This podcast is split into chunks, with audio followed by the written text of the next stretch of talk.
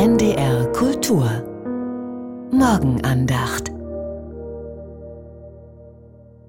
Sie hören einen Beitrag der evangelischen Kirche. Es spricht Damaris Freaking, Pastorin in Sehende.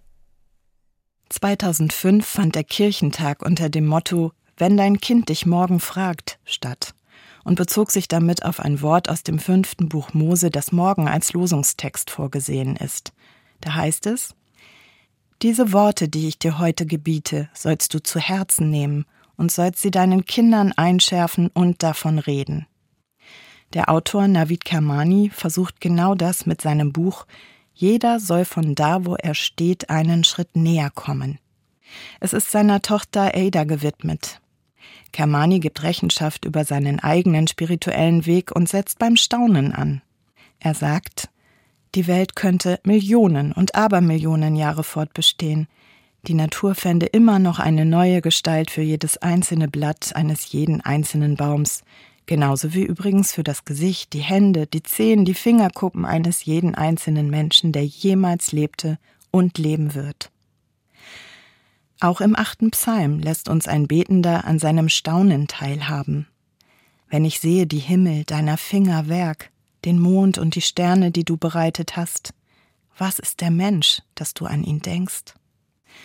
Und ähnlich empfand vielleicht auch der Theologe Friedrich Schleiermacher, der im 18. Jahrhundert Religion als Sinn und Geschmack für das Unendliche beschrieb und so versuchte, den aufgeklärten Verächtern seiner Zeit wieder einen Zugang zu einem spirituellen Leben zu öffnen. Wer staunen kann angesichts der Unendlichkeit, die in allem Geschöpflichen steckt, empfindet Demut und zugleich Hingabe gegenüber dem großen Ganzen, diesem Meisterwerk, dessen unverwechselbarer Teil wir Menschen für eine Weile sein dürfen.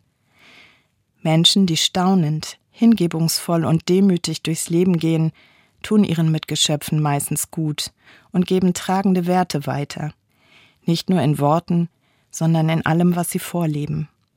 Staunen ist vielleicht schon die Urform eines Gebets, einer menschlichen Hinwendung zu dem, was wir Gott nennen. Kermani beendet sein Vermächtnis an seine Tochter mit diesen Worten. Du wirst dich an deinen Opa erinnern, seine Heiterkeit noch auf dem Sterbebett. Du wirst dich an unsere Gespräche erinnern und wenigstens ein, zwei Gebete auswendig beherrschen, vielleicht. Vielleicht sprechen sich die Gebete irgendwann von selbst. Sie hörten einen Beitrag der evangelischen Kirche. Es sprach Damaris Freaking, Pastorin in Sehende. Den Text können Sie nachlesen unter www.radiokirche.de. Die Morgenandacht hören Sie werktags um 5.55 Uhr auf NDR Info und um 7.50 Uhr auf NDR Kultur.